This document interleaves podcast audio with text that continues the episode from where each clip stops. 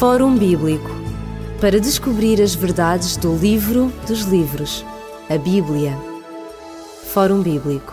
É com alegria que estamos uma vez mais no programa do Fórum Bíblico e é também com alegria que damos as boas-vindas a todos aqueles que nos escutam neste programa. Comigo em estúdio tenho a Ruth Mesquita, uma amiga de longa data, de, de, há muitos anos, e pastora estagiária na zona de Coimbra. Olá, Ruth, muito obrigado por teres aceito o nosso convite. Bom dia, obrigado, digo eu, por esta oportunidade que me dão, portanto, de estar aqui esta manhã convosco. E vamos falar acerca de uma outra senhora, uma mulher da Bíblia. Sabem que cada vez que se fala de uma mulher na Bíblia, ou cada vez que uma mulher na Bíblia fala algo de importante, está para ser dito. Por isso hoje vamos falar com, vamos contar a história de uma mulher que foi mãe de um dos profetas mais importantes em determinada altura na história do povo de Israel. Este homem ungiu dois reis e não chegou a viver o suficiente para, para ver o, o que o segundo rei que ele ungiu acabaria por fazer de bom ao povo de Israel. Mas foi um, um juiz, foi o último juiz do período bíblico e foi realmente um homem muito importante. Ora, por trás de um homem muito importante está uma mulher muito importante. Nós vamos falar de Ana. Ruth, quem foi Ana? Muito bem. É interessante porque sempre que pensamos em Ana, a primeira coisa que nos vem à cabeça é foi mãe de Samuel. É, e pronto, e Samuel foi, não é? E depois escrevemos muitas páginas sobre o grande ministério de Samuel, mas é interessante que Ana foi uma grande mulher e que às vezes passa um bocado despercebida, não é? E, portanto, foi uma mulher de uma fé fervorosa, foi uma mulher que soube esperar em Deus, que não vacilou nunca na sua fé, apesar da provação, portanto, que ela passou. Uh, sabemos que também foi casada com Elcana. Elcana, o seu esposo, era um homem rico e bondoso também um homem bastante temente a Deus. Uhum. Uh, e pronto, e a história conta-nos que este casal casou e que era feliz. Ana era uma mulher amada, não é? Portanto, a Bíblia deixa bem claro que era um casal feliz porque havia amor, uh, até que realmente houve o problema de Ana, passado algum tempo de casada, não poder ter filhos. filhos. Era, uma, era uma mulher estéril. Uh, para aqueles que nos ouvem, este. Hum, este, esta história de Ana encontra-se no primeiro livro de Samuel, no capítulo 1 e no capítulo 2. Ora, nós sabemos então, como tu já disseste muito bem, que Ana foi mãe de Samuel. Também sabemos, como acabámos de dizer, que ela era uma mulher estéril e que teve algumas dificuldades, portanto, em, em conseguir engravidar. Até que ponto esta questão de, de, de ter filhos abalou ou não a sua fé? Uh, bem, é interessante porque, assim, hoje em dia, na nossa sociedade, uma mulher estéril não é nenhuma ofensa, nem é, portanto, não é uma pessoa criticada, uhum. nem discriminada, não é? E há uma série de tratamentos que ela pode fazer Exatamente. para poder, uh, portanto, ser fértil. Exatamente. Na época, portanto, que viveu Ana, as coisas não eram bem assim e a sociedade, a própria sociedade, considerava um castigo de Deus quando uma mulher não podia, portanto, ser mãe. Uh, era também, de alguma forma, um motivo de desonra para a mulher. Então Ana sentia-se perante a sociedade e as pessoas que a rodeavam, ela sentia-se incomodada. Eu acredito pessoalmente que a, a, a fé que ela tinha em Deus nunca foi perturbada por causa desta questão dela não poder ter filhos. No entanto, as pessoas que a rodeavam e a pressão que a sociedade exercia sobre ela algumas vezes era muito forte. Era muito forte. E Ana, apesar de ser uma mulher de uma fé fervorosa, teve os seus momentos difíceis, claro, porque sentia precisamente essa discriminação a nível de sociedade.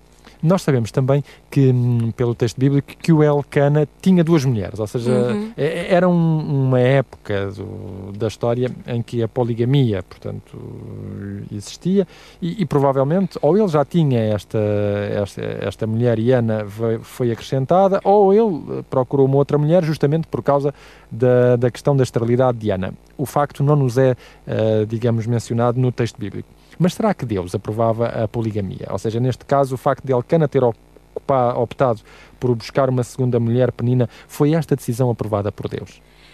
É assim, eu vou dar um, um bocado a minha opinião pessoal. Eu acredito que quando Deus criou Adão e Eva, portanto, quando Deus criou o casal, e a Bíblia deixa isso bem claro, não é?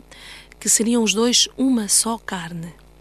E a partir do momento em que o homem e a mulher, os dois juntos, fazem uma só carne, quando entra uma terceira pessoa é um bocado estranho, não é? Agora, hum, Deus, eu gostava também de dizer que Deus, a diferença entre Deus permitir e Deus tolerar é muito grande. Por exemplo, um pai que educa o seu filho, dá-lhe uma boa educação, compra tudo melhor para ele, ajuda-o a formar-se na universidade.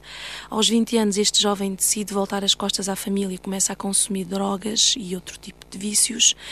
Um, e o pai tem duas opções: ou vou pôr o meu filho fora de casa, ou então o meu filho fica aqui comigo, porque eu realmente, apesar de ele estar dentro de um mundo que, não vai, que não vai levar a lado nenhum e que pode até destruir a minha família, eu amo, porque ele é o meu filho. E é interessante que esse pai não permite que esse filho tenha esse estilo de vida, mas tolera, porque o ama. E eu acredito que de alguma forma acontece isto também em relação a nós como filhos de Deus, não é? Deus é o nosso pai. Muitas vezes o ser humano toma decisões que Deus não permite não é? Mas Ou ele pelo menos não aprova. Não aprova, exatamente, mas porque ele nos ama, ele tolera. Exatamente. E, e, como é que era esta relação entre Penina e Ana? Ou seja, como é que as duas se davam neste lar? Uh, será que havia uma boa relação? Será que havia competição? Será que as relações eram tensas ou eram fáceis? Pois, eu creio que deveria de haver bastante tensão naquele lar, porque é normal que um homem tem uma esposa, não é? E depois uma segunda esposa, o ambiente é sempre muito complicado. Sabemos que Penina, por exemplo, era uma mulher extremamente ciumenta, porque o relato bíblico deixa bem claro que ela gostava e tinha prazer de provocar Ana. E Ana, a Bíblia também nos mostra e deixa-nos entender que era uma mulher humilde, era uma mulher de grande fé e era uma mulher que sofria. E que se sentia muito triste com este Exatamente. Tipo de relação. E cá está, Penina tinha ciúmes, e a forma dela. Ela tinha razão para ter ciúmes.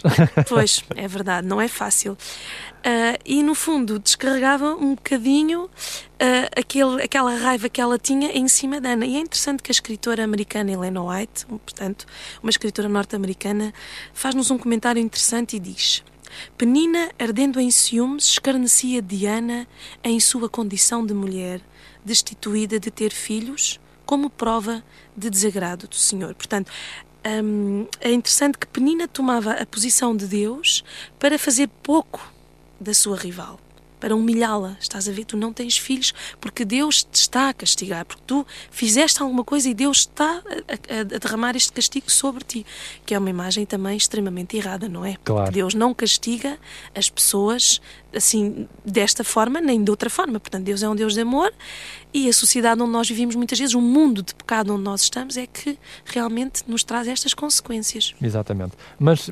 Elcana, como marido de Ana, ele amava mais Ana do que a Penina. Como é que ele demonstrava esse amor por Ana? É interessante que no primeiro capítulo do livro de 1 de Samuel mostra que realmente, na época dos sacrifícios, portanto, Elcana ia ao tabernáculo, juntamente com as suas duas esposas e os seus filhos, iam apresentar o seu sacrifício, dava a Penina e aos seus filhos a porção correspondente, mas a Ana ele dava porção, uma porção especial a dobrar que, como quem sabe, olha, é para ti e para um filho, como se tivesse, portanto, no fundo, Elcana fazia aquilo para demonstrar perante a sociedade que não tinha preconceitos por amar aquela mulher e que o facto de ela não ter filhos que ele tolerava isso. E isso... que ele não a amava menos. Exatamente, e que, e que não a amava menos. Portanto, Ana era muito amada, apesar de ser estéril. No entanto, é, é, é, ela sentia-se realmente um grande pesar, não é? Ela, ela tinha eh, essa atitude de, de, de Elcana poderia, poderia fazer-lhe amenizar o sofrimento, mas não. Ela, ela sofria bastante e nós vamos encontrá-la uh, neste primeiro livro de Samuel e neste primeiro capítulo, indo na direção do santuário, indo escolher um canto à parte, vai fazer uma oração, não é? E, e mesmo aí, no meio da oração, a Ana não é compreendida. É verdade, é interessante porque há uma, uma parte do relato bíblico que o marido lhe pergunta: Porquê é que tu choras tanto? Não te sou eu também tão importante? Portanto, a minha presença, o meu amor, eu faço tudo para que tu sejas feliz. Tenta, uh, um, o que ele quis dizer, tenta concentrar-te nesta felicidade que tens em mim, no nosso amor, e tenta esquecer essa mágoa de não ter filhos. Mas Ana sofria e sofria muito. Eu acho que é normal, eu sou mulher, eu compreendo, porque muitas vezes nós olhamos para o lado e vimos que a sociedade discrimina ou é o facto da mulher não poder ter filhos também às vezes não é fácil porque nós sentimos-nos bem, não é? Eu ainda não sou mãe, se for a vontade de Deus um dia assim o serei, mas eu consigo mais ou menos compreender o sofrimento de Ana porque realmente no coração dela ela queria ter filhos para mostrar à sociedade: veem, eu também sou mãe, já não tem motivo para me discriminar. Exatamente.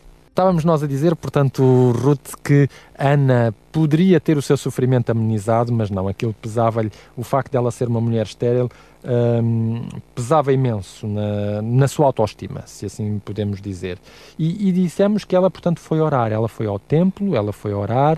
O sumo sacerdote, na altura, compreendeu mal uh, a oração de Diana, pensou que ela estivesse embriagada, mas eles lá se explicam. E no final, a oração de Diana foi atendida.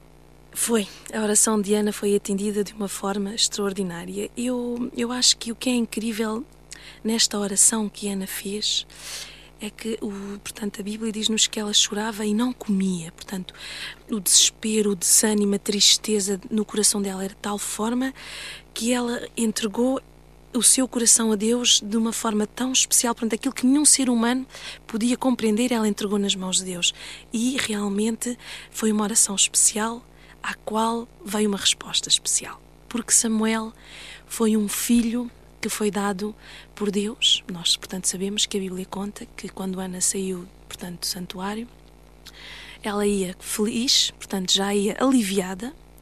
Ainda não tinha resposta à sua oração. É engraçado, não é? Exatamente. Ainda não tinha resposta à sua oração e, e o, justamente a Bíblia diz-nos diz, diz isso.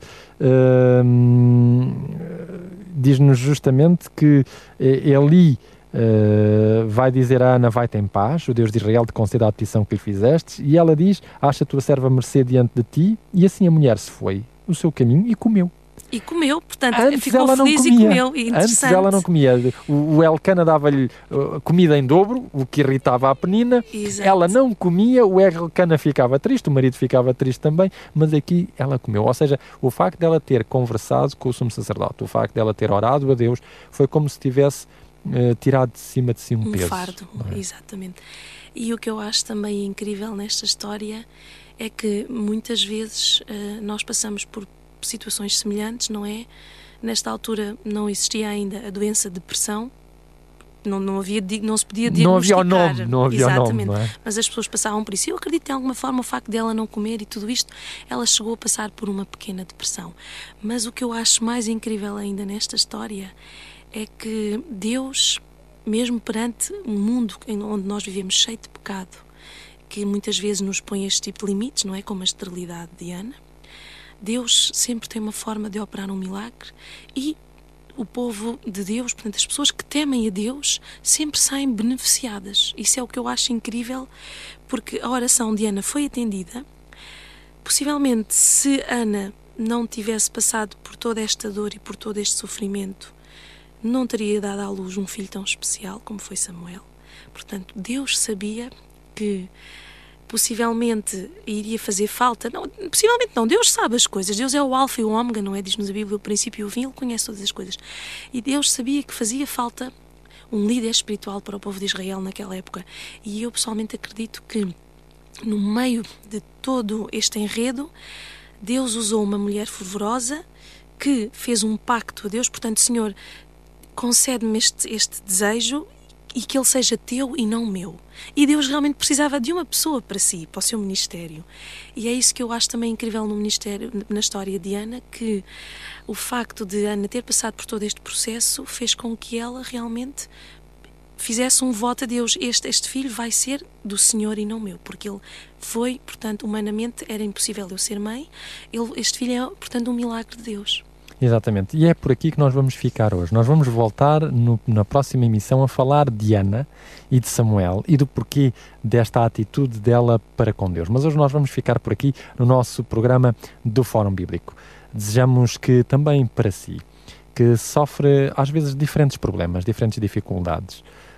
Não se esqueça que Deus acompanha-nos sempre nas dificuldades. O Salmo 23 tem a expressão espetacular ao dizer que, ainda que eu ande pelo vale da sombra da morte, eu não temerei mal algum, porque tu estás comigo. Deus acompanha-nos nos momentos alegres e nos momentos difíceis. Muito mais nos momentos difíceis. Às vezes nós não percebemos tão bem, mas Ele está ali justamente ao nosso lado. E é com esta certeza e com esta esperança que nós nos queremos despedir por hoje, desejando a todos as maiores bênçãos de Deus na sua vida. Até ao próximo programa, se Deus quiser. Fórum Bíblico para descobrir as verdades do livro dos livros, a Bíblia. Fórum Bíblico